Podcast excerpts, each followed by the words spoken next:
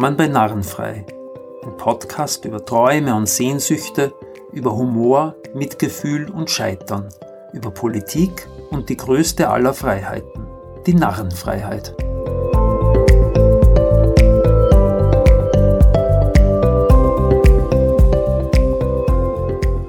Zunächst eine kurze Werbeeinschaltung. In meinen Narrenfrei-Workshops lernst du dich so zu akzeptieren, wie du bist und deiner Intuition zu vertrauen.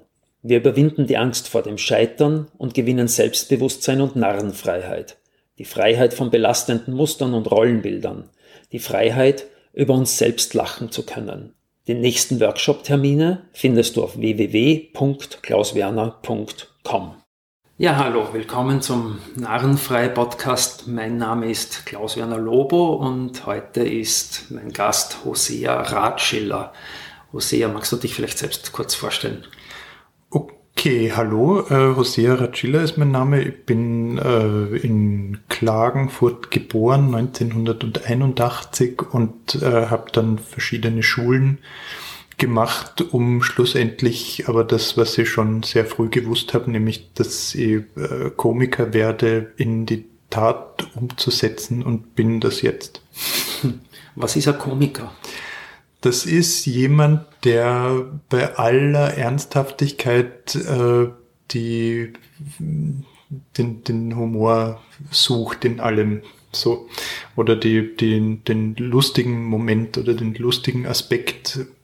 Und gar nicht so bewusst. Also ich glaube, das ist das Einzige, was ich nicht bewusst mache, ist, dass es mich dorthin zieht, zu, zu den Lustigkeiten. Kannst du das? Das interessiert mich sehr. Also kannst, kannst du das ja genau erklären? Also ich frage jetzt einfach deppert weiter, was ist Humor? Also was ist lustig? Oder es gibt was, was ist das? Was, was finden wir lustig? Nein, da, da gibt es da gibt's verschiedene Definitionen jetzt zum Beispiel. Also Komik ist äh, nicht selber auf der Bananenschale ausrutschen, sondern es passiert deinem besten Freund oder so. Das ist eine Definition. Mhm. Ich finde, dass es viel viel damit zu tun hat, dass man beim Nachdenken auf Ungereimtheiten draufkommt, auf äh, Momente, wo man mit Denken nicht weiterkommt, wo äh, sich Räume auftun, in denen äh, irgendwelche Nebengeräusche plötzlich eine größere Wichtigkeit bekommen als das Hauptgeräusch und so. Also ich, ich finde, das hat viel mit Nebensächlichkeiten zu tun, die jemand versucht unter den Tisch zu kehren, auf die man dann umso bewusster und umso schamloser hinweist. Das finde ich auch ein Schlüsselbegriff, diese Schamlosigkeit. Ja. ja also ich habe mir irgendwo gelesen, dass so unter den Gefühlen, die wir haben können, Scham das Allerschlimmste ist. Also Scham ist das, und das hat ein bisschen, glaube ich, mit so ich glaube, wir haben so ein Bedürfnis nach Zugehörigkeit. Also wir wollen nicht allein sein, wir wollen geliebt werden, anerkannt werden, wir wollen Gruppen zugehören. Und Scham ist vermutlich das Gefühl, das uns am meisten mit Ausschluss bedroht, also die Angst vor Ausschluss aus einer Gruppe. Mhm. Das heißt, Schamlosigkeit heißt möglicherweise, dass man diese Angst, nicht dazugehören, zu gehören, verloren hat. Das könnte bedeuten, aufpassen muss man halt, weil Scham ist ja auch was Interessantes. So, mhm. also, aber wenn, wenn man es wenn man's sozusagen körperlich auffasst, äh, die, die Scham und so, äh, dort, dort wird es eigentlich spannend und ich finde, totale Schamlosigkeit kann, hört oder hört sich für mich ja ein bisschen Fahrt an. Mhm. So, also ich, ich finde, dass, äh, dass es einen Ort gibt, an dem Dinge passieren, die man sich nicht erklären kann und für die es ein bisschen Mut braucht, um sich auf die überhaupt einzulassen, das ist schon eine sehr lebendige Angelegenheit. Und was hat jetzt der Humor mit der Schamlosigkeit zu tun? Der hat äh, damit zu tun, relativ unvorbereitet und ohne jede Expertise sich dorthin zu begeben und mal zu schauen, was passiert. So, also der, der Narr, der, mit dem ja. du dir irgendwie auseinandersetzt, oder dann, dann gibt es noch den, den heiligen Begriff des Idioten, den ich ja total mhm. äh, missbräuchlich verwendet finde, indem man ihn als Trottel verwendet, sondern der Idiot, das hat was mit großer Naivität zu tun, mit äh, einem Mut, der sich quasi auf nichts stützt. Ja. So. Und äh, das, das ist im Humor ganz was Wichtiges, dass man, selbst wenn es nicht so ist, zumindest, äh, oder beim Bühnenhumor jetzt, dass man zumindest auf der Bühne vermitteln kann, dass man sich idiotischerweise in Situationen begibt und nicht aufgrund einer Überlegung oder aufgrund einer Expertise oder einer Kompetenz. Ich meine, jetzt, es gibt ja, Clowns haben ja bei uns einen relativ schlechten Ruf, leider, was wahrscheinlich auch vor allem vielen schlechten Clowns zu verdanken ist. Aber in den Definitionen, die ich von meinen Lehrerinnen und Lehrern gelernt habe, ist es eigentlich was sehr Schönes, nämlich sind jene, die die Angst vor der eigenen Lächerlichkeit verloren haben. Also wir, wir sind alle in, letztendlich in irgendeiner Form lächerlich. Wir sind auch Loser. Ja, also, also, wir, wir, eigentlich sind wir zum Verlieren geboren. Wir verlieren die Geborgenheit des Mutterleibs, wir verlieren die Unschuld der Kindheit, wir verlieren Freunde, Freundinnen. Ja, und vor allem das Leben letztendlich. Wir ne? verlieren also, das Leben letztendlich, ja. ja. Wir verlieren unsere Gesundheit, wir verlieren unsere Eltern. Im Idealfall ist noch der ja. bessere Fall, umgekehrt ist es schlimmer. Und, und trotzdem tun wir so die ganze, wir verbergen das, wir verstecken es die ganze Zeit. Und ich habe ich hab gelernt, wir lachen über gute Clowns, also sagen wir mal, wer den gut findet, Charlie Chaplin oder wer immer, um sich jemanden vorstellen zu können, wir lachen über sie nicht, weil sie so lustig sind, sondern weil wir unsere eigene Lächerlichkeit, unser eigenes Loser-Sein in ihnen erkennen. Alles, was wir verstecken, aus Scham, mhm. Zeigen die. Die haben keine, die sind eben schamlos genug, um ihre Lächerlichkeit, ihre Peinlichkeit, ihr Loser-Sein, ihr das, sich unglücklich verlieben, gegen das Gesetz verstoßen und so weiter. Die mhm. zeigen das, sie haben kein Problem damit, mhm. stolpern so durchs Leben und wir lachen darüber, weil wir uns selbst in ihnen erkennen und lachen nix, ist nichts anderes als eine spontane Muskelentspannung. Hm. So, äh, und Erleichterung. Erleichterung, dass man nicht der Einzige ist, sozusagen. Ja. Ist das so für dich auch die Funktion deines Humors?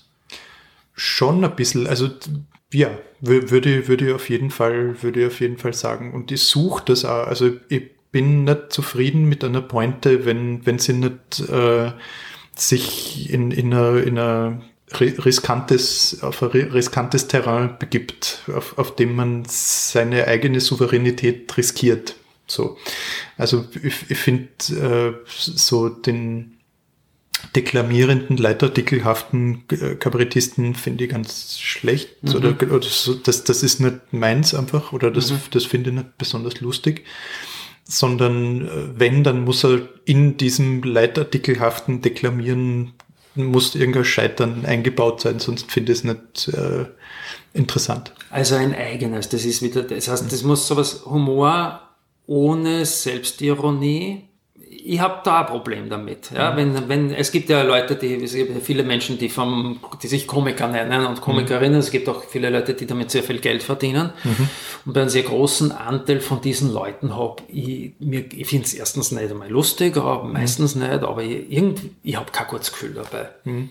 Also ich, ich finde, dass es, es ist alles diskutabel sozusagen. Mhm. Also es gibt diese großen Souveränitätsübungen, dass jemand sich auf die Bühne stellt, meistens ein Mann, und dann sagt, äh, äh, die Bundeskanzlerin hat Folgendes gesagt und das ist falsch, weil erstens, zweitens, drittens und das hat schon einen Sinn. Also in einer Demokratie braucht diese Souveränität irgendwie des, des Einzelnen, dass er sich wohin stellt oder sie mhm. und von und da, dort dann selbstbewusst ausspricht, was er findet, was stimmt. Mhm. Ich, ich finde nur, dass, äh, dass es ein völliger Irrtum ist, dass das die Aufgabe des Humors ist oder der Komik oder der Satire. Ich finde, mhm. das ist nicht eben, das ist, das, das sagt eben irgendwie mehr darüber aus, in welchem erbärmlichen Zustand unsere Demokratie ist, als über die Kraft der Komik, dass momentan äh, die Satire und das Kabarett so den Ruf haben, nur mehr mit Humor kann man die wirklich ernsthaften Dinge wirklich den Leuten vermitteln oder so. Das, das sagt mehr darüber aus, wie in was für einem schlechten Zustand äh, die, die, der Journalismus und die Politik äh, und so weiter sind oder beziehungsweise die öffentliche Wahrnehmung davon, weil ich finde ja, der mhm. Journalismus ist gar nicht in so einem schlechten Zustand, sondern die öffentliche Wahrnehmung, die, äh, das Vertrauen, das diesen Dingen entgegengebracht wird, ist in einer, ist in einer Krise und ihr Geschäftsmodell ist in einer Krise, die, die Arbeit an sich eh nicht. Aber die Aufgabe von Komik kann es nicht sein, jemanden zu erziehen oder äh, als Souveränität äh, zu erzeugen. Das, das ist das Gegenteil von Komik. Ein souveräner Mensch ist, kann kein Komiker sein. Das geht nicht. Vielleicht ist es auch ein Zeichen von Autoritarismus, dass nur, da man vermutet, dass nur über die Narrenfreiheit, die ja immer mhm. an autoritären Systemen möglicherweise eine der letzten Freiheiten waren. Ja, also so wie der berühmte Hofnarr, der der einzige war angeblich, der den König kritisieren durfte. Oder ja, Karl Valentin genau, gegen Adolf Hitler und so. Mhm. Aber aber eben durfte, das ist doch der springende ja, genau. Punkt. Ne? Dass, ja, dass, dass es genau. eben, dass, dass davor die Erlaubnis ausgesprochen wurde, du darfst mhm. äh, den König kritisieren und damit ist es ja schon keine Kritik mehr. Ja. Und damit ist es ja schon kein, kein souveräner Akt mehr, sondern eigentlich eine Untertanenhandlung. Äh, so. Ja, genau. Ich meine, was ich auch noch spannend finde, weil, wenn, um zurückzukommen auf den, diesen Anteil der Selbstironie im Humor. Ich glaube ja, dass es auch nur dann Sinn macht, Autoritarismus, Rassismus, Unterdrückung, Sexismus und so weiter, die Macht und so weiter zu kritisieren, erfolgreich, wenn man auch bereit ist, Persönlichkeitsanteile davon in sich selbst zu erkennen. Ja? Also auch in mir steckt ein kleiner Autoritärer und ein kleiner Sexist und ein kleiner Rassist und ein kleiner Homophob und, und so weiter und so fort. Und ich glaube, dass ich, wenn ich, sagen wir, die Gesellschaft positiv in irgendeiner Weise beeinflussen will oder mich dann einer positiven Veränderung beteiligen will, ist es auch notwendig, diese Sachen in mir selbst zu erkennen. Und da ist der Punkt, glaube ich, wo die Selbstironie ansetzt. Bestimmt. Und aber auch meiner Meinung nach die die Bemühung darum, sich damit auseinanderzusetzen, was man für unangenehme Persönlichkeitsanteile hat, die Bemühung selber muss man ja oft sehr hochhängen. Also das, das, ist, das ist oft dann so was Edles. Mhm. Ich bemühe mich nicht sexistisch zu sein, nicht rassistisch zu sein. Und ich weiß aber gleichzeitig bin ich es immer wieder. Und, und ich mhm. finde, der das ist ein guter Ansatzpunkt für Komik, ist dieses, sich mit diesem Bemühen auseinanderzusetzen. Warum, warum bemühe ich mich darum? Was, was habe ich davon? Was, äh, was bringt mir das in, in, in meinem Leben zu sagen, ich bin jemand, der sich darum bemüht, kein Sexist zu sein? Das wäre für mich dann der Moment, wo, wo meine Bühnennummer ansetzt. So. Das Bemühen und ja auch das Scheitern daran, oder? Das, das Bemühen darum ist ja, da ist das Scheitern eingebaut. Also ja. ich, ich, ich finde, ähm, um, um politisch zu sprechen, die Autoritären haben immer das Problem, dass sie nicht scheitern dürfen. So, das, äh, die brauchen dann irgendwie eine Religion, die ihnen sagt, nach dem Tod geht's eh noch weiter oder so, weil, weil die, die müssen immer siegen. Also Sieg Heil ist nicht, äh, also kommt nicht von ungefähr. Das der heilige Sieg, das ist deren Dreh- und Angelpunkt. Und das äh, Demokratische gegenüber von, von diesem Autoritären ist äh, das Scheitern dürfen. Also das so Beckett scheitern, scheitern, besser scheitern mhm. und so. Das ist Demokratie, dass man das akzeptiert. Und Menschlichkeit. Ja, ja war, bin mir nicht sicher. Ob, ja. ob das wirklich Menschlichkeit ist, aber Demokratie ist es auf jeden mhm. Fall. Ich bin mir nicht sicher, ob Demokratie was äh, Menschliches ist. Das, das weiß ich nicht so genau. Aber das zu akzeptieren, das Leben immer Scheitern bedeutet. Alles, was man tut, scheitert. Auf jeden Fall. Ja. Das ist das Einzige, was sicher ist, dass wir scheitern. Immer mit allem, was wir machen werden. Und das zu akzeptieren und sich damit und das nicht zu verbergen und zu verschweigen, das ist meiner Meinung nach der, demokratisch und der größte Unterschied zu Autoritären, die immer so tun müssen, als würden sie äh, in, in, mit allem, was sie tun, gewinnen. Ich habe ein bisschen das Gefühl, es gibt jetzt so auch so Veranstaltungen, die aus, aus dem Unternehmertum kommen, wo man quasi scheitern lernt und Workshops zum Scheitern und so weiter. Ich habe ein bisschen das Gefühl, dass in der kapitalistischen Konzernwirtschaft diese Anerkennen des Scheiterns, ne? du sollst Scheiter, Scheiter, Scheiter und dann wirst du irgendwann einmal einen Konzern namens Google gründen und so weiter. Ja? Das sind ja alles, die erzählen ja auch immer aus, wenn man so Bücher liest, ich lese das nicht, aber ich, ich lese Rezensionen über solche Bücher, dass die dann auch immer irrsinnig gern von ihrem Scheitern erzählen. Also in der kapitalistischen Privatwirtschaft ist das recht anerkannt, eigentlich, mhm. das Scheitern. Und im gesellschaftlichen Leben, zumindest bei uns, wenig. Also in der Schule, mhm. in der Politik, ich war selber fünf Jahre Politiker, das, ist, war, nicht, das war nicht cool. Das wird dafür, Fehler zu machen, das, das, das laut zu sagen. Das spricht dafür, dass eigentlich die kapitalistische Konzernwirtschaft demokratischer ist als äh, unsere Gesellschaftsordnung. Also zumindest in diesem Bereich, das mhm. ist erschütternd, aber ich, ich habe schon ein bisschen die Wahrnehmung, dass mhm. zumindest in der internen Unternehmensstruktur, mhm. also sagen wir in Silicon Valley, mhm. bei den Leuten, die sie dann in Bangladesch ausbeuten, ist, glaube ich, wieder weniger demokratische Unternehmenskultur. Mhm. Aber in Silicon Valley, dort gibt's, glaube ich, relativ viel demokratische Unternehmenskultur, was man mhm. so liest. Ja.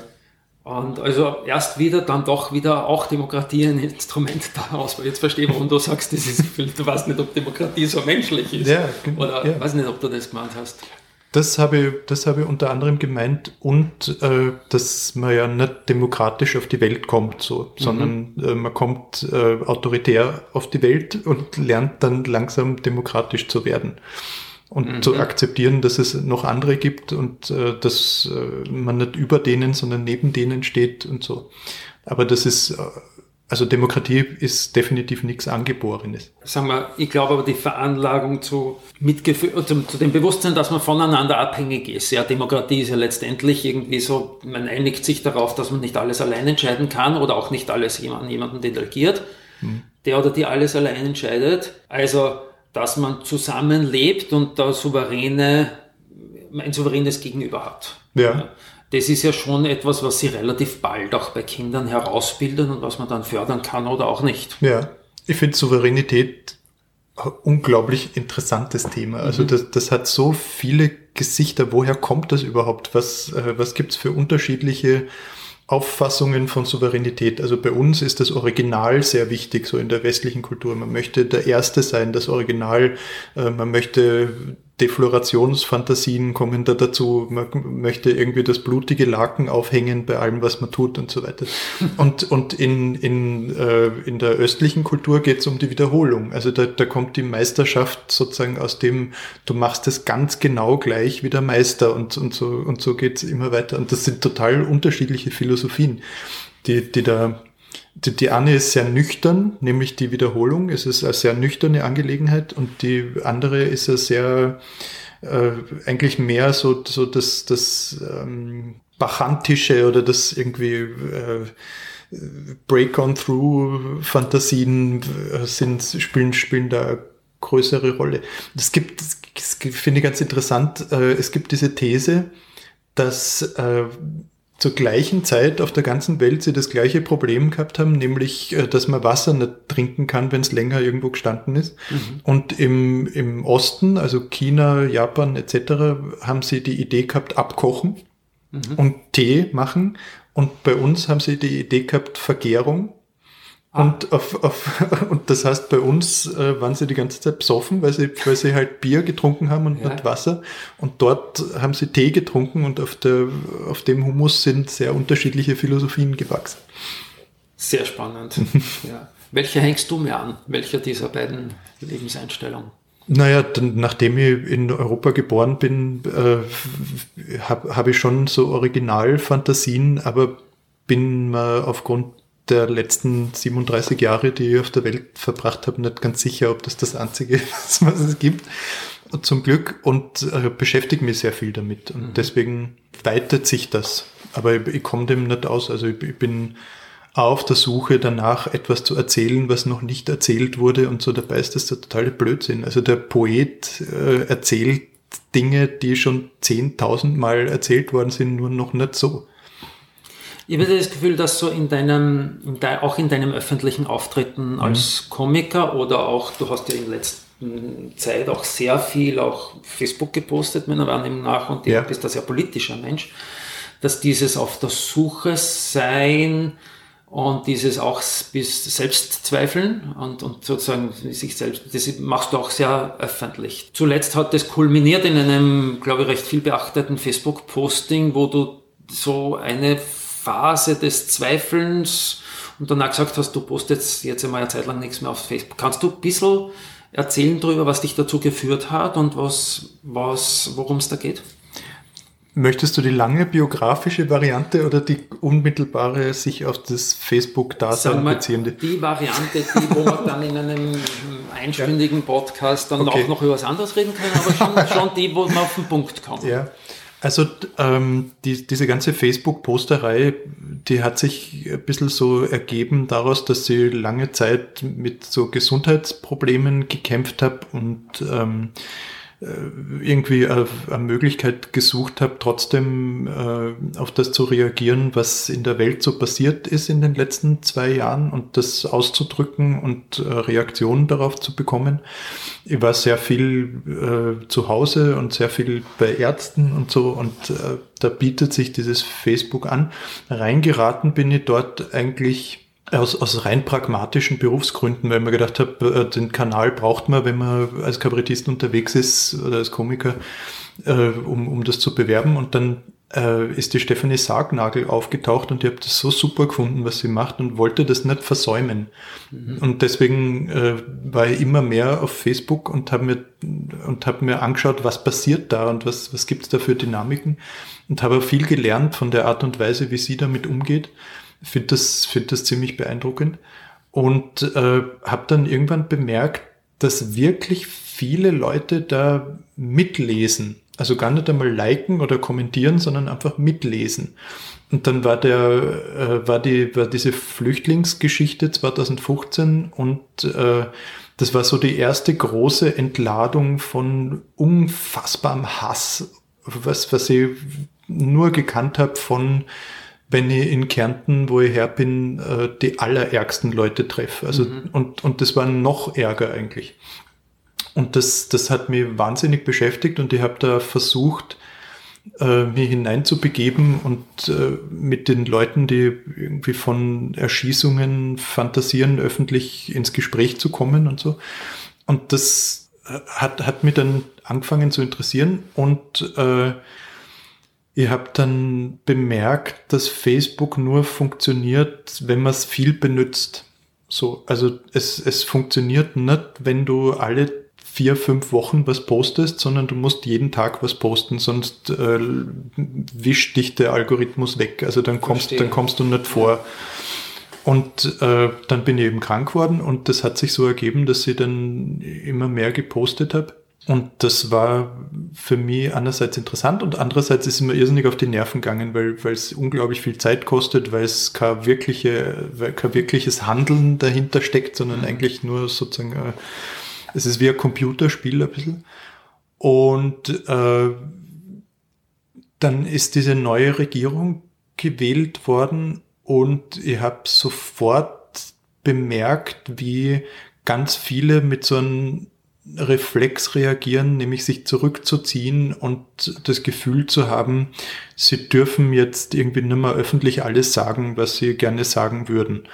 Und äh, gerade so im, im Umfeld des österreichischen Rundfunks, für den ich viel arbeite, also der ja. sozusagen mein, mein größter Kunde ist beruflich, äh, war, war das ganz extrem so, aber auch so Künstlerinnen, Künstler, öffentliche Figuren haben angefangen, sich zurückzuhalten mit ihren öffentlichen Aussagen. Und ich finde, dass man das nicht darf. Und äh, hab, das war dann so ein zusätzlicher Antrieb zu zeigen, hey, wir sind noch immer in einer Demokratie und es, mhm. es, ist noch immer möglich, öffentlich was auszusprechen und zwar ohne, dass es irgendeine Art von Mut erfordern würde, sondern das ist eine Selbstverständlichkeit und das ist mir dann trotz der gesundheitlichen Probleme, die ich gehabt habe und trotz dieser Handlungsunfähigkeit, die das irgendwie mit sich bringt, ist mir das als etwas erschienen, was ich machen kann oder, oder was, was mir leicht fällt zu machen. Und jetzt höre ich wieder auf damit, weil ich, ne, weil ich einerseits meine Probleme in den Griff gekriegt habe, die gesundheitlichen, ah, und äh, andererseits, weil ich wieder was Echtes arbeiten will.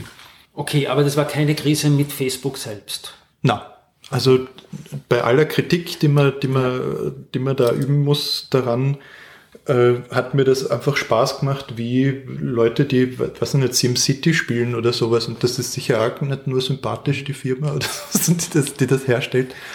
Aber na, das hat, das hatte in dem Fall nichts damit zu tun, dass sie die Geschäftspraktiken irgendwie natürlich nicht äh, gut finden. Ich habe dich ja mit deinen Facebook-Postings dann doch ernsthafter und auch, sagen wir, wütender, weil natürlich aufgrund der politischen Verhältnisse wahrgenommen als sonst auf der Bühne oder auf FM4 oder so. Mhm. Ist das eine Wahrnehmung oder ist das was, was tatsächlich passiert ist mit dir?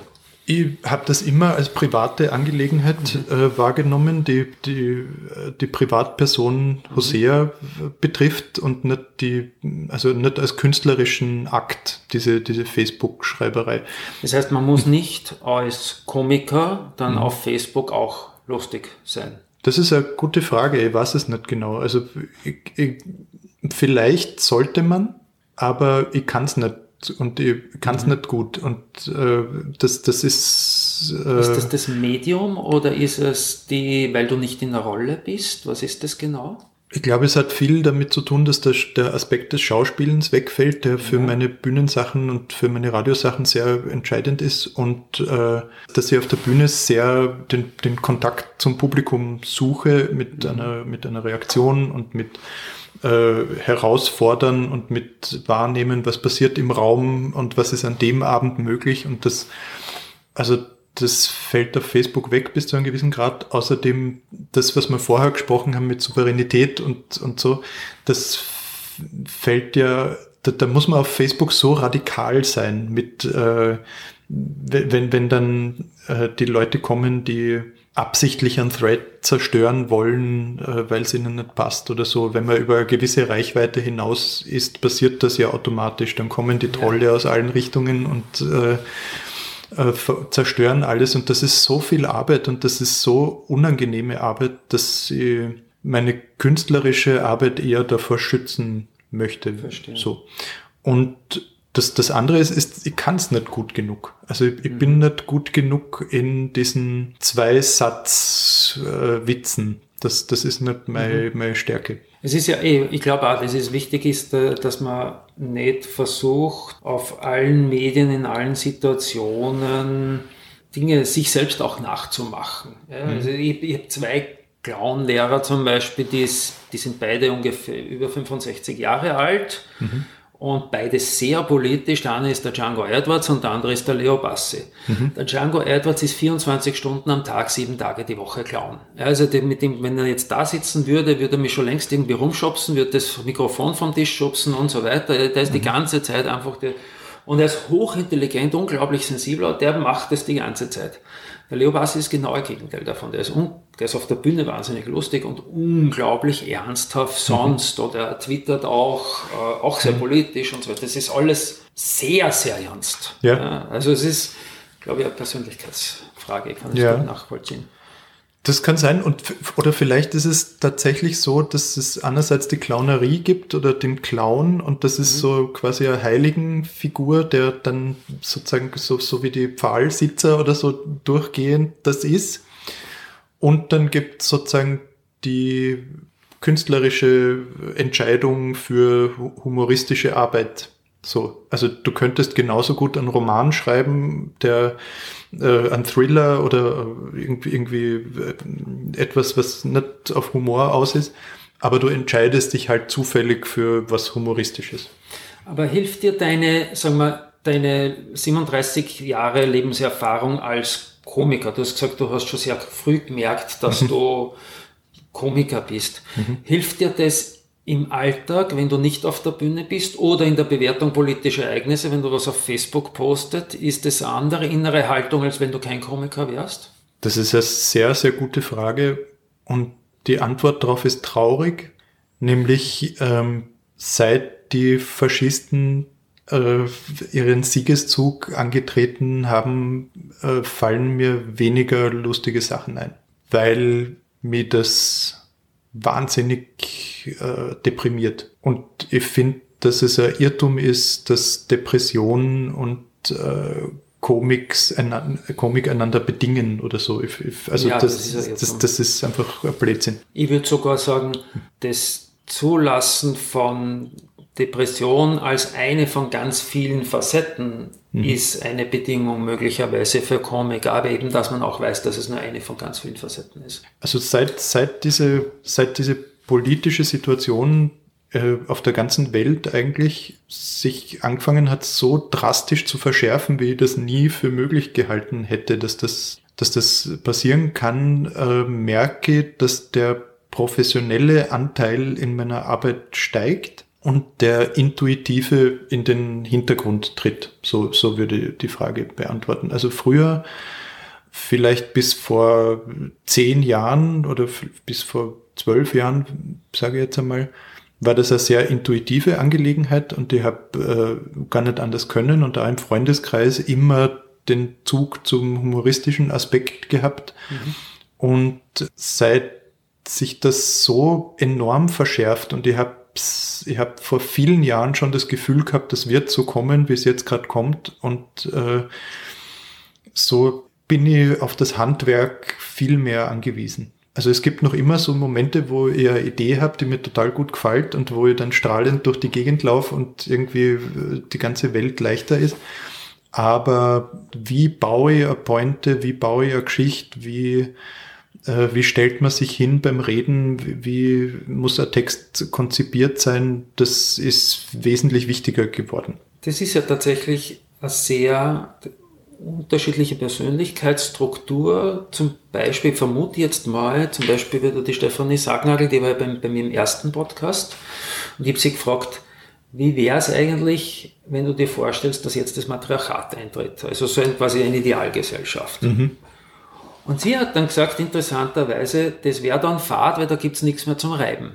Also sie hat schließlich daraus möglicherweise eine, eine Humor, einen Zugang zu Humor, der diese Herausforderung, nämlich Patriarchat und, und, und, und also dass man gerade, dass politische Situation gerade besonders schwierig ist, das ist eher was, was ihren Humor noch befördert, wenn ich das richtig verstehe. Bei dir scheint es mhm. umgekehrt zu sein.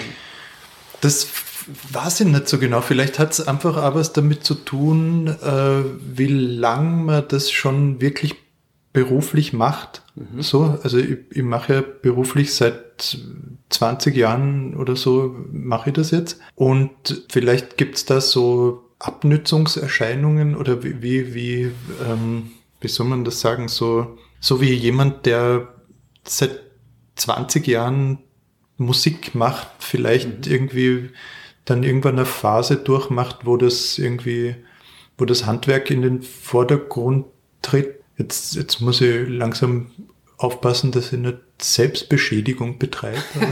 aber, ähm, natürlich ist Reibung wichtig, aber wenn man sich nicht, wenn man es nicht schafft, sich fernzuhalten von, von gewissen, von gewissen Aspekten, wenn man zu tief reingeht in, ja. ein, in ein Thema, dann hört es irgendwann auf, Reibung zu sein, sondern es fängt an, teilnehmen daran zu sein. Also man verliert die Distanz und dann ist es keine, dann ist es keine Reibung mehr, sondern dann ist es eine Verbindung. Und wenn es eine Verbindung wird, dann äh, kommt die Ernsthaftigkeit und, äh, und dann, dann, äh, dann, dann verliert vielleicht eine Spur die Leichtigkeit.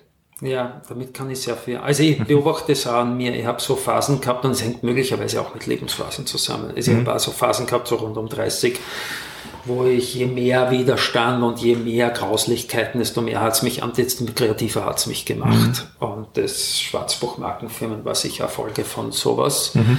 Wohingegen, dann war ich fünf Jahre in der Politik und war so nah dran und ich habe immer geglaubt, ich gehe als Clown in die Politik und ich werde dann diese Unbekümmertheit und dieses, diese, diese, diese, keine Angst vor lächerlich machen und so weiter, werde es dann ausleben. Dort schmeckst das, du bist dort die ganze Zeit mit so schlechten Energien konfrontiert und das nährt das Ego und ich glaube, das Ego ist was, was dem der Fähigkeit zum Humor sehr im Weg steht und ja. überhaupt der Fähigkeit zur Verbindung mit anderen Menschen. Mhm. Und es hat mich unglaublich geschwächt und ich bin dann auch wirklich überhaupt, glaube ich, gar nicht mehr lustig gewesen. Ich habe es auch nicht mehr lustig gehabt. Ja. Und ich habe dann, für mich ist dann wirklich das Beste gewesen, dass ich dann ausscheiden musste, weil ich nicht mehr gewählt wurde, wo ich wieder in Kontakt mit mir selbst gekommen bin. Und ich habe dann eine jetzt schon eigentlich dreijährige Detox-Phase mhm. gebraucht, wo ich mich von Politik ferngehalten habe. Also ich habe mhm. wirklich tatsächlich auch kaum mehr politische Vorgänge kommentiert, mhm. öffentlich zumindest nicht, und auch nicht mehr Zeitung lesen und so. Also ich kann mhm. das sehr gut nachvollziehen. Ja. Die Frage ist, was gibt es dann wieder neuen Zugang aus, diesen, aus dieser Haltung heraus? Ja, bei, bei mir persönlich ist es so, glaube ich, dass ich einfach viel zu viel gearbeitet habe. mhm. immer. Und äh, ich wollte eigentlich nie was anderes machen als arbeiten. Und habe aber dann doch irgendwie auch ein Privatleben und äh, Familie und äh, Tochter seit, seit sieben Jahren fast schon und äh, Eltern und, und solche Dinge. Und diese völliges, dieses völlige sich ausliefern der Arbeit, also, und, und auch wenn es künstlerische Arbeit ist, das zehrt natürlich unglaublich an, an, äh, an einem. Und ähm, bei, bei mir ist es so, dass die Lebendigkeit dann kommt, wenn ich mich, wenn ich es schaffe, mich von, von der Arbeit irgendwie zu lösen. Und das, das ist jetzt, ich, ich glaube nicht, dass das irgendwie so klassisch das, was man Burnout nennt, ist oder so, sondern äh, das ist einfach den, den Irrtum, dass man nur aus Arbeit besteht, der bei mir sehr früh eingesetzt hat, nämlich mit circa sieben, würde ich sagen. Äh, Geht es da ein bisschen sowas um das Identitätskonstrukt, das man von sich selbst macht? Ja, ja. Also für mich war der Clown sein oder der, der Lustige, der Kasperl sein, das war einfach ein Lebenskonzept. Und ich, ich, ich wollte nie was anderes und habe mir. Wie ist das entstanden? Das ist eine sehr gute Frage, aber das ist wahrscheinlich aus äh, so, so verschiedenen biografischen äh, Erfahrungen, die dazu geführt haben, dass man auf das eigene nicht ausreichend vertraut ent, entstanden, auf die eigene Sprache, äh, auf, auf äh, die, das, das eigene familiäre Umfeld. Das, da da gibt es bei mir eine Reihe von Vertrauenserschütterungen in, in, der, in, der, in der Kindheit, auf, auf das würde das irgendwie zurückführen. Und dann.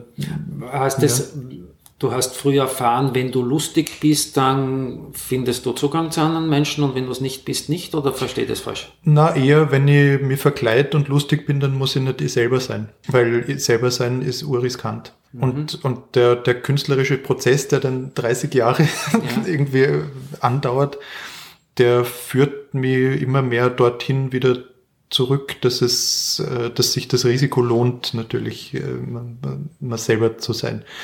Aber das ist, das begleitet mich und, und jedes, jedes Kabarettprogramm, das ich schreibe, ist wieder verbunden damit, dass ich zuerst eine, eine Abschaffung äh, vornehme von allem, was sich so angehäuft hat an Vermeidung äh, von, von mal selber sein und dort wieder hinfinden. Und, und da, das ist dann, es geht, den Prozess kennt man ja von vielen, die künstlerisch arbeiten, dass man sich alles runterräumen muss und dann äh, bemerkt man erst wieder, was eigentlich das ist, was man zu sagen hat oder auszudrücken ja. hat. Und das geht ja oft auf, auf Kosten von Familie und auf Kosten von Freundschaften und so. Und äh, bei mir geht das meistens auf meine eigenen Kosten. Also ich, ich bin dann sehr zu Disziplin in der Lage und äh, zu sehr drastischen äh, Lebensentwürfen. Aber das heißt, ursprünglich hat dir der Humor geholfen, quasi, oder dein Zugang zu Comic geholfen, nicht du selbst zu sein mhm. und deswegen bestehen zu können, im Wunsch genau. nach Zugehörigkeit und ja. so weiter. Mhm. Gibt es nicht auch einen umgekehrten Weg zu sagen, der Humor hilft mir, ich selbst zu sein? Genau, auf dem befinde ich mich jetzt ja. hoffentlich seit, seit ungefähr, weiß nicht, würde ich sagen, 20 Jahren hat, hat sich das ein bisschen gedreht und in den letzten 10 Jahren noch ein bisschen extremer. Und das ist ja so mein Vorhaben für, für das neue Programm jetzt, das wird äh, hassen ein neuer Mensch, so. Mhm äh, sich, sich äh, nicht abzusichern auf der Bühne. Also ich habe mit so Ver Verkleidungen und mit äh, Figuren und mit äh, Leute auf der Bühne scheitern lassen, habe ich auch so Risikominimierung betrieben ein bisschen und, und habe sozusagen Sachen, die eigentlich, wo ich eigentlich gefunden habe, die sind ist nicht gescheit. Äh, wenn man die sagt, habe ich abgesichert dadurch, dass die Figur, die sie sagt, ein totaler Trottel ist oder, oder eben kein Idiot, der etwas naiv zum Ausdruck bringt, mhm. sondern ein Trottel, der glaubt, das, was er sagt, ist gescheit und dann aber scheitert, weil es eigentlich gar nicht so gescheit ist. Und die, mich zu trauen, zu zeigen, was mir wichtig ist, das ist so das Projekt für, für das nächste Programm. Also das Risiko einzugehen, genau. tatsächlich gesehen zu werden. Genau. Was ja das größte Risiko ist, das man auf einer Bühne eingehen kann oder überhaupt im Leben eingehen kann. Genau, es, es, es gibt so, es gibt so äh, Studien dazu, die größte Angst von Menschen mit einigem Abstand ist öffentlich sprechen. mhm. nämlich noch vorm Tod. Also man, man möchte ja. lieber die Leiche sein als der Priester sozusagen. Was uns wieder zur Möglichkeit auf Scham zurückführt. Weil Aha. Das kann ja wieder, das öffentlich sprechen, heißt ja, ja also, so. Mhm. möglicherweise gesehen zu werden und ja. ich, denn, dann empfinde ich Scham, weil Scham ja, ist was die ist Angst dann? vor, ja, genau. gehöre ich dann noch dazu, ja. werde ich dann noch gelebt, ja, bin genau. ich dann noch lebenswert, was ja. die Grundfrage ist. Genau. Und man, also, man, also ich stehe bei mir im Verdacht, äh, nicht liebenswert genug zu sein, ununterbrochen und äh, das, das äh, ist, ist die ist die Auseinandersetzung. Ja, und das ist heikel ja. auf einer Bühne, ja, weil mhm. sozusagen, also das ist, ist ja auch verführerisch, quasi zu glauben, in einem narzisstischen Motiv heraus, du glaubst, ich stelle mich jetzt auf eine Bühne und frage mein Publikum, mhm. bin ich liebenswert, weil ich selbst nicht weiß. Mhm. Das passiert ja sehr häufig und das mhm. ist, glaube ich, ein sehr gefährliches Eis. Mhm. Interessant wird's dann, wenn man sich öffentlich vor Publikum die Frage stellt, kann ich selbst, ich selbst die Frage, bin ich liebenswert, für mich selbst mit Ja beantworten und sich dem Risiko aus. Da wird es dann spannend. Ja, ich glaube, im besten Fall hat man die Frage schon irgendwie geklärt, bevor man sich auf die Bühne stellt, oder? Also natürlich, also, natürlich aber das ist ja, ja. ja. Und, und äh, dass, dass einem das überhaupt bewusst wird, dass nicht eh alles passt, weil ja die Leute kommen und einen guten Abend haben, wenn man irgendwelche Figuren spielt, die halt irgendwie gegen die Wand rennen und, äh, und so das, sondern dass es noch was gibt, das ist ja schon ein künstlerischer Prozess oder dass es womöglich noch was gibt, das äh, eine Ausdrucksform ist, die sich lohnt auf, auf der Bühne. Genau, und man mhm. geht ja auch nicht in einen Bühnenraum, wenn man das glaubt, da sitzen 20 Psycho, äh 200 Psychotherapeuten im mhm. Saal, die genau. mir jetzt ein Problem lösen. sondern weil möglicherweise da 200 Leute sitzen, die das gleiche Problem haben, nämlich diese Grundfrage sich zu stellen, wie ich ja. selbst. Mhm. Und ich mache das ja. Mein, mein erster Clown-Lehrer, weswegen überhaupt auf dem ich verdanke, dass ich mich mit diesem Thema beschäftigt habe, war der, der Marcio Libar in, in, in, Rio de Janeiro in Brasilien. Zuerst ein Interview mit ihm gelesen und dann bin ich in sein Stück gegangen und der ist als, das war sein äh, Typ mit Dreadlocks aus den Suburbs von Rio, also aus der, aus der Unterschicht und, und ist so mit Goldkettel behängt und mit Lederjacke und Rasterzöpfen ist er auf die Bühne und hat er cool gemacht. Und dann hat er gesagt, ich bin hier, um von meinem Publikum geliebt zu werden und um mein Publikum zu lieben. Mhm. Und ich habe gedacht, oh mein Gott, was ist das jetzt? Ja, dann ja. hat er sich demontiert. Er hat sich da wirklich, er hat sich mhm. einfach der Lächerlichkeit und seiner ganzen seiner Verletzlichkeit gezeigt, seine Bedürftigkeit, seine ganzen Selbstzweifel. Und wirklich innerhalb von 20 Minuten habe ich mich in den Typen verliebt. Mhm. Und wahrscheinlich alle anderen im Saal auch. Und dann haben wir gedacht, das möchte keiner. Das ja. ist dieses. Das klingt, das klingt sehr interessant. Und ich würde sagen, ich habe was ähnliches gemacht äh, in der Vergangenheit, nur abgesichert durch äh, unglaubliche Distanzierung von dieser, von den Bühnenfiguren. Wie? Na, indem, indem ich quasi gleichzeitig signalisiert habe, dass ich schon weiß, dass das irgendwie äh, jetzt nicht gescheit ist oder dass das jetzt nicht sympathisch ist oder so. Also mhm. mit, mit eben einem Sicherheitsnetz. Spannend wird es tatsächlich dann, wenn man dieses Risiko eingeht, aber natürlich aus dem heraus, dass man sich diese Fragen mit sich schon einigermaßen geklärt hat. Ja. Ja. Meine, eine andere Lehrerin von mir, die Sue Morrison in Kanada, mhm. nennt es Innocence After Experience. Also wir haben alle diese Erfahrungen gemacht, die man im Leben so machen kann. Verletzungen, Kränkungen, Tod mhm. von Angehörigen, die, die Angst vor dem eigenen Tod, äh, Schmerzen, verlassen werden und so weiter. Und wenn ich dann anderen gegenüber trete und diese Kränkung mit herumtrage oder meinen Eltern oder irgendwen, dem Kapitalismus, dem Patriarchat, der Tatsache, dass ich nicht lang genug gestillt wurde und so weiter, die Schuld mhm. gebe, ja. dann steht das immer zwischen der Beziehung zwischen mir und wem anderen. Ja. Und in dem Moment, wenn ich aber aufhöre, mir oder anderen die Schuld dafür zu geben, sondern zu sagen, okay, all diese, das ist halt meine Erfahrung, mhm. kann ich mich aus der Erfahrung heraus mit anderen tatsächlich verbinden. Mhm.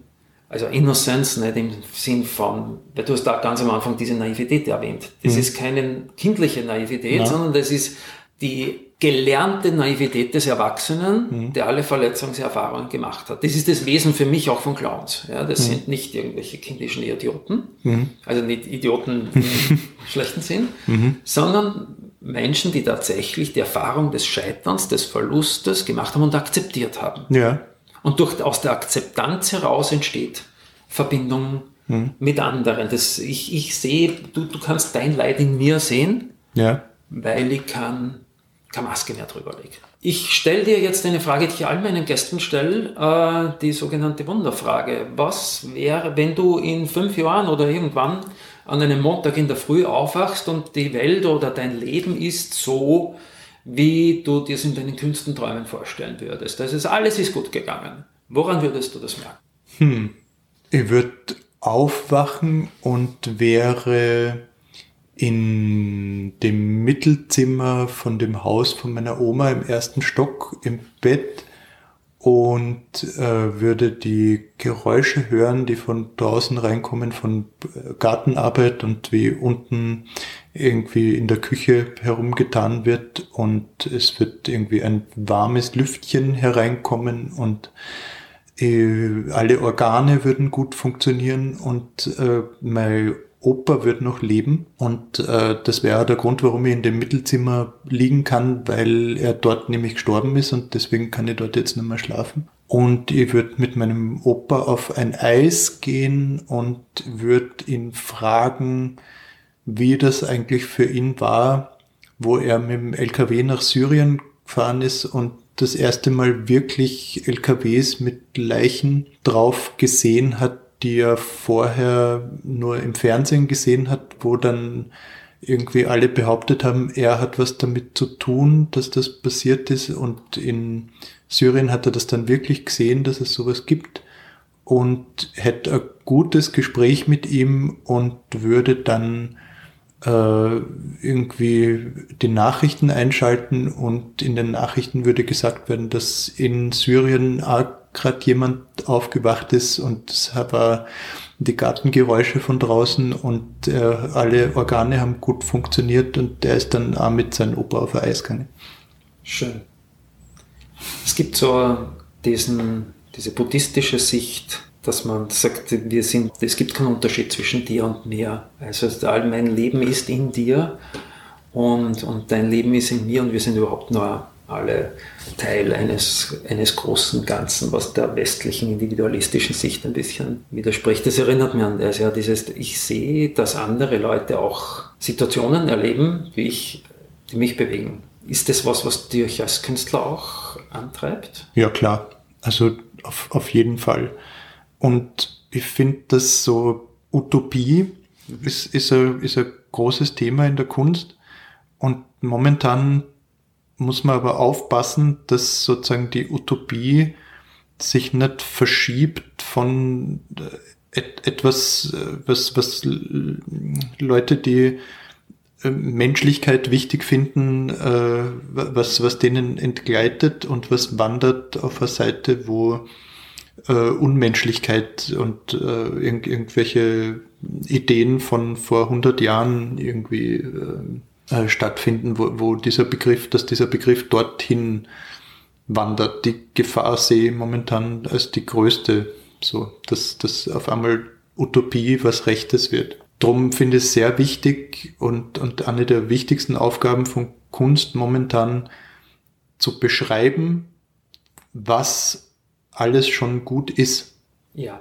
Dass, dass man die, die eine neue Utopie daraus äh, gewinnt, dass man beschreibt, was schon gut ist. Und, und dass der utopische Aspekt dann vielleicht sein kann, wie schaffen wir das, dass, dass alle, äh, dass alle in den Genuss von, von diesem bereits existierenden Guten kommen können. Und ich finde, dass das ähnlich ist wie das, was wir vorher besprochen haben mit dieser Souveränität und wofür entscheidet man sich humoristisch.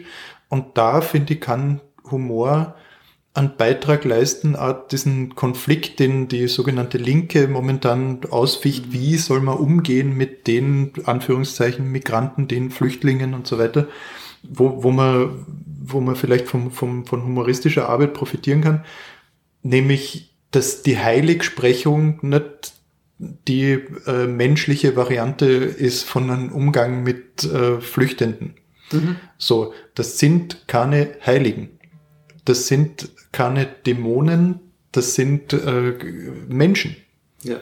Und äh, das, das zu begreifen und damit einen Umgang zu finden, kostet wesentlich mehr äh, Energie und kostet wesentlich mehr Menschlichkeit und wesentlich mehr ähm, Anstrengung als äh, sozusagen äh, ein Heiligenbild äh, sich irgendwo hinzustellen und der Kerzel anzuzünden. Das ist, das ist sicher zu wenig und das meiner Meinung nach führt eher dazu, dass die Leute dann kippen, weil sie bemerken, weil sie enttäuscht werden, weil sie äh, sozusagen dann anfällig werden auf, auf äh, äh, Propaganda, die so tut, als wäre sie Aufklärung und aber eigentlich nichts anderes ist als Dämonisierung. Also die sozusagen die Engel in die Hölle fallen lässt und, und das wird, da werden Luzifers produziert sozusagen am, am laufenden Band. Und ich glaube, dass man das unbedingt eindämmen muss und dass man das, äh, dass man diesen, dass man in den linken Diskurs über Migration und über Fluchtbewegungen unbedingt Menschlichkeitsding äh, reinbringen muss und dass man ihn nicht äh, im, im Sinne von äh, man muss nett sein zueinander, sondern im Sinne von akzeptieren, dass das Menschen sind mit Stärken und Schwächen. Und, genau, und das heißt die Akzeptanz von Widersprüchlichkeit. Genau. Genau, und mhm. die ist, glaube ich, ich glaube, deswegen glaube ich auch wieder, und da finde ich sehr die wichtige Funktion des Humors, das auch sichtbar zu machen. Mhm. Diese Widersprüchlichkeit habe ich in mir. Mhm. Und nur wenn ich bereit bin, sie in mir zu akzeptieren, und dann werde ich nämlich auch lustig. Ich glaube, dass zum Beispiel Humor auch, also nämlich lustig, dass wir etwas als lustig empfinden, mhm. entsteht ja häufig auf, aus Widersprüchen. Ja. ja. Also der Clown hat ja deswegen, der klassische hat ja deswegen eine rote Nase, weil er nach links schaut und nach rechts rennt. Ja. Das ist der Ausdruck seiner Widersprüchlichkeit. Mhm. Und sie dort anhaut. Ja, und, mhm. Und in dem Moment, wo ich die Widersprüchlichkeit in mir akzeptiere, kann ich sie auch im anderen akzeptieren. Der Hass, den wir derzeit sehr massiv bemerken, die ist ja, die, die, die ist ja eigentlich nichts anderes als der narzisstische Versuch, die eigene Widersprüchlichkeit zu überdecken, weil man sich nicht liebt damit.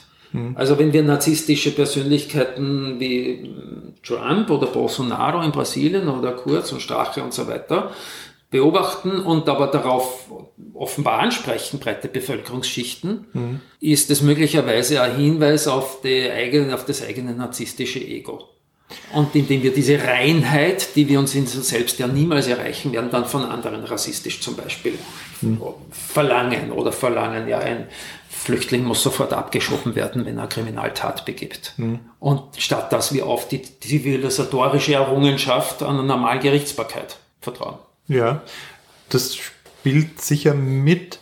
Äh, ich, ich, ich, wollte jetzt gerade noch was anderes sagen, aber ich komme darauf zurück, weil ich das einen interessanten Punkt finde. Äh, nämlich, dass momentan, habe ich das Gefühl, oft äh, Polemik und äh, Komik verwechselt werden. Mhm. Also man sagt ja zum Beispiel, ich finde, dass Donald Trump ist das beste Beispiel dafür. Man, man vergleicht ihn oft so mit Stand-up-Komikern mhm. und er hat da unglaubliche Bühnenpräsenz, er hat da unglaubliches Talent, Dinge auf den Punkt zu bringen, aber es ist nie, er, er selber ist nie Gegenstand der Komik. Ja. Also, also das ist Polemik, was er macht. Und ganz viel von dem, was im, im Kabarett passiert oder so, ist Polemik und, ja. und nicht Komik. Und ich finde, das sind zwei verschiedene Sachen und ich finde, man darf sich äh, das gegen die Wand rennen nicht ersparen, damit es äh, äh, Komik werden kann. Äh, ich glaube, dass, äh, um es auf Österreich zu beschränken, die, die, äh, diese Kurz- und, und Strache äh, dieser Aufstieg von, von diesen Leuten ganz viel damit zu tun hat, dass die sich die simple Parteiarbeit nicht erspart haben. Das sind, das, was wir momentan erleben, ist meiner Meinung nach weniger ein Rechtsruck als äh, Renaissance von Parteipolitik. Und äh, meiner Meinung nach hat 2015 und, und 16 äh, haben, haben zwei Sachen in Österreich stattgefunden, meiner Meinung nach. Nämlich einerseits äh, die, die Grundlage von allem war, dieses alte System der Sozialpartnerschaft hat sich nicht erneuern können, hat, hat zu wenig sich weiterentwickelt und war am Ende. Das, das, hat, das, hat, das haben so viele Leute gespürt und bemerkt und die sagen nicht, dass es schlecht war und ich finde sogar, dass es äh, Zukunft, ein zukunftsweisendes System ist, dieses Sozialpartnerschaft. Aber das war damals definitiv zu Ende. Und dann haben zwei Sachen stattgefunden. Nämlich einerseits hat sich die jahrzehntelange äh, Aufbauarbeit von Parteistrukturen angefangen auszuzahlen. Auf der anderen Seite bei FPÖ, Hofer, etc. Im, Im Fall von Kurz äh, war es nicht da so lange Zeit dafür sehr konsequente Arbeit mit der jungen ÖVP, äh, mit wie vielen Leuten der auf ein Bier gegangen ist, äh, wie, wie konsequent der einfach seine parteipolitische äh, Struktur aufgebaut hat. Das hat angefangen, Früchte zu tragen.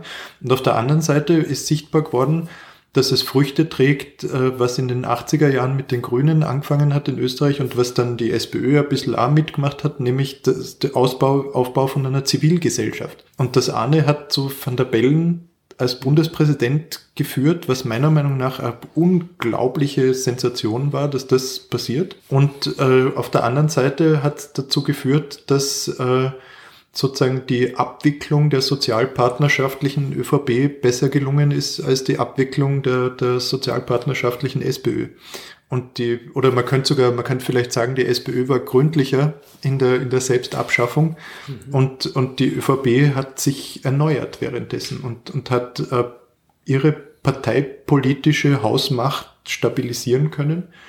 Und äh, das, was wir jetzt erleben, ist, dass eigentlich die Rechten, die immer gesagt haben, mehr Privat, weniger Staat, dass die eigentlich ihre Apparate ausbauen und, und so. Das, das ist ganz interessant, ja. ein ganz interessanter Prozess. Und dass die Linken rausfliegen aus allem, weil sie diese Strukturen nicht mehr haben.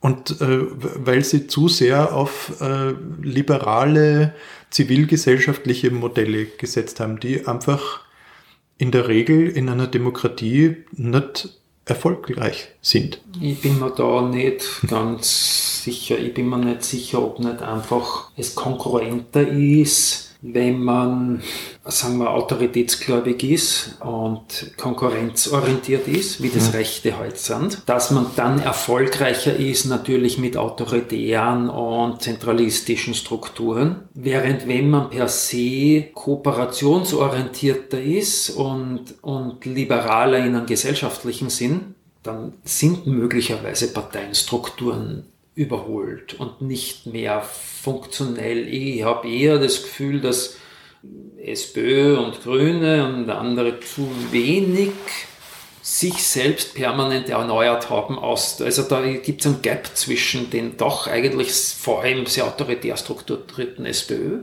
und der Zivilgesellschaft und da die Grünen haben diese links vernachlässigt, weil es heute am Weg durch die Institutionen eher hinderlich ist. Ich glaube eher, dass es sich auszahlen würde, als Linke noch verstärkt auf zivilgesellschaftliche Strukturen zu setzen, die aber zu professionalisieren und da mehr so alte Dinge wie Standbein, Spielbein wieder ins Leben zu rufen. Ich habe das Gefühl, dass das, was der Kurz, ich glaube nicht, dass der Kurz ein illiberaler, autoritärer Mensch ist. Mhm. Ich glaube, dass der sogar, wenn er einen undisziplinierten Moment erwischt in einer Podiumsdiskussion, äh, sagt, wie toll er findet, dass äh, mittlerweile in Europa sich immer mehr Leute aussuchen können, wenn sie heiraten oder solche Sachen. Ja. Und äh, dass er das, dass das dann eigentlich der Moment ist, wo er das sagt, was er meint. Ich glaube, dass er kapiert hat, dass äh, wenn alle auf das setzen, alle auf äh, zivilgesellschaftliches, äh, äh, liberale Demokratie besteht ja daraus, dass Wahlen nur sozusagen äh, Zwischenergebnisse sind und die Arbeit besteht eigentlich in einer zivilgesellschaftlichen Auseinandersetzung zwischen Wahlen.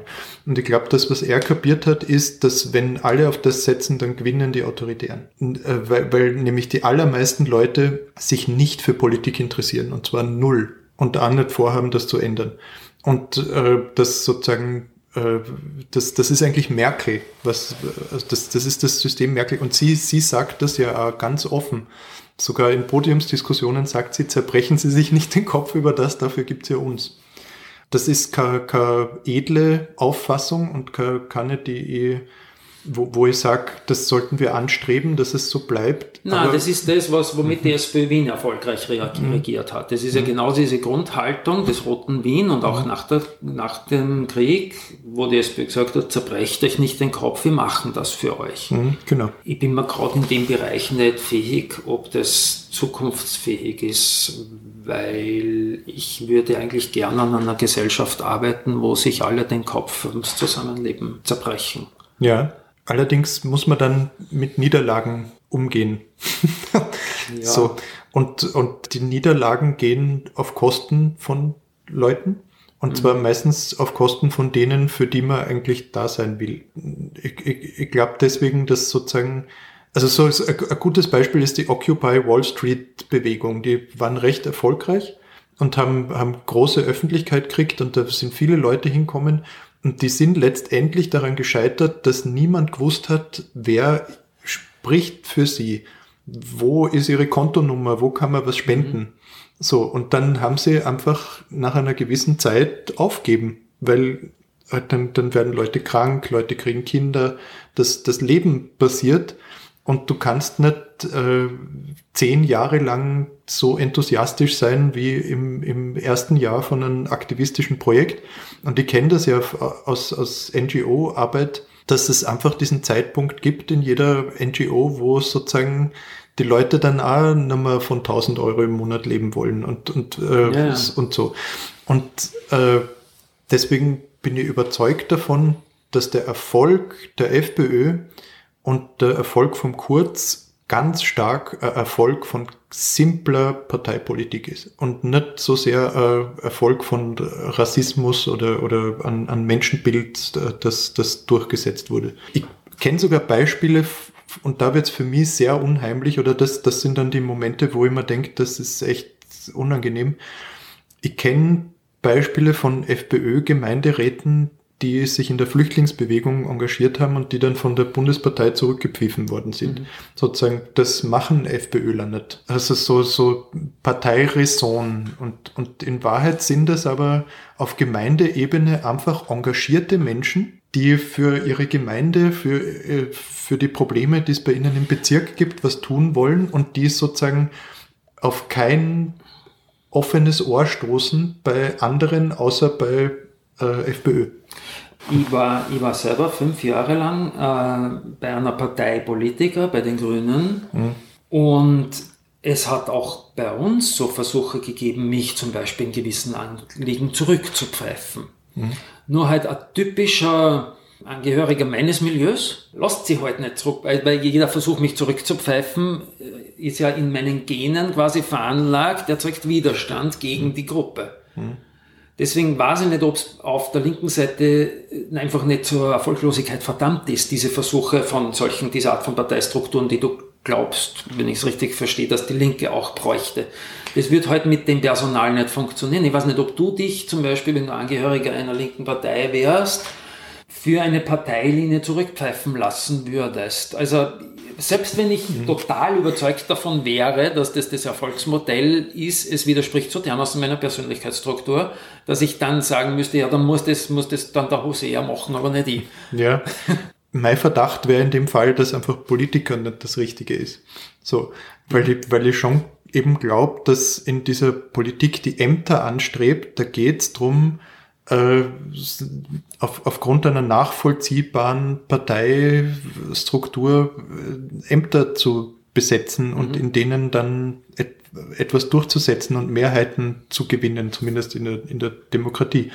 Dann, äh, in der repräsentativen Demokratie. In der repräsentativen Demokratie. Und dann gibt's die andere Seite, die ich persönlich wichtig finde, nämlich die Seite der NGOs und der Zivilgesellschaft, die, mit denen man als Amtsträgerin äh, in ständigem Austausch sich befindet in, in meiner optimalen äh, Demokratievision.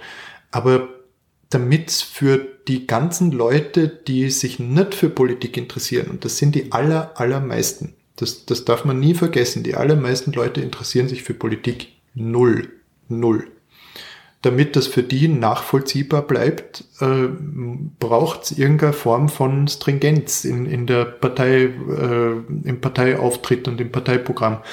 Und ich glaube, dass, dass die mangelnde Stringenz auf der Linken ein viel größeres, äh, dass das der viel größere Grund für den Erfolg von Rassismus äh, in der Politik ist, als der Rassismus an sich. Weil, weil äh, der Rassismus ist zumindest stringent. Äh, ein gutes Beispiel äh, ist momentan die Mauer in, vom Trump. Die äh, Build a Wall war, war sein Kampagnenslogan. Da gibt es ein Buch von seinem Kampagnenmanager, in dem er schreibt, dieses äh, Build a Wall, dieser Slogan, äh, der ist entstanden, damit der Trump bei seinen Reden im Wahlkampf, die er offensichtlich frei improvisiert hat zum Großteil, sich merkt, dass er über Migration reden muss. Mhm. Deswegen haben sie, ihm, haben sie ihm dieses Bild mit der Mauer ein, eingetrichtert. Also mit Mittelmeerroute. Genau, damit ja. er sich das Ja merkt, dass, dass, dass das ein Thema ist. Ja. Und dann äh, hat, hat das angefangen, sich unglaublich zu verselbstständigen. Und mittlerweile ist das, äh, äh, ist das ein großes Ding geworden. Angefangen hat es aber als Talking Point, also als äh, nachvollziehbare Message, hinter der man immer und zu jedem Zeitpunkt steht. Und, und ich glaube, dass die, dass die Demokraten bei der Wahl sowas nicht gehabt haben und dass das dazu geführt haben, dass, dass diese Maueransage über sich hinausgewachsen ist. Also wenn die, wenn die Demokraten angetreten wären mit dem Slogan, jeder Milliardär ist ein, ein Systemversagen, äh, dann hätte sich das mindestens genauso durchgesetzt wie äh, wir müssen eine Mauer bauen. Was werden das deiner Meinung nach, was dieses, die quasi die, die, das, was für die Rechten die Mauer oder die Mittelmeerroute ja. ist, mit der sie ja tatsächlich erfolgreich sind, was mhm. werden das auf der Linken? Also ganz, ganz eindeutig, äh, dass es äh, Verteilungsproblem gibt. Ja. Reden wir zum Abschluss über was Schönes. Also mhm. ich verabschiede mich jetzt schon hier an dieser Stelle. Danke für das wirklich interessante Gespräch mit dir, lieber Hosea. Danke für das Interesse. Und ich würde dich jetzt bitten, äh, einfach eine Minute lang zu sagen, alles, was oder wen du liebst. Puh, das ist natürlich eine Herausforderung nach dem letzten Thema, das wir jetzt hatten. Ähm, ich liebe meine Oma sehr ich liebe auch meine andere Oma sehr und meine Tochter und meine Frau und meinen Vater und meine Mutter und meine Freunde. Und ich liebe sehr zu kochen und ich liebe sehr zu lesen und äh, spazieren zu gehen und von Bergen runterzuschauen, raufzugehen, liebe ich nicht so sehr, aber runterzuschauen äh, liebe sehr äh, in Seen zu schwimmen, äh, im Meer nicht so sehr. Ähm, ich liebe es, wenn ich liebe gut durchblutete äh, Schleimhäute. Ähm, ich liebe ähm, das Gefühl, auf der Bühne zu stehen und ähm, mit den Menschen im selben Raum zu sein. Ich liebe sehr äh, eigentlich zu bemerken, wie schön die Welt schon ist.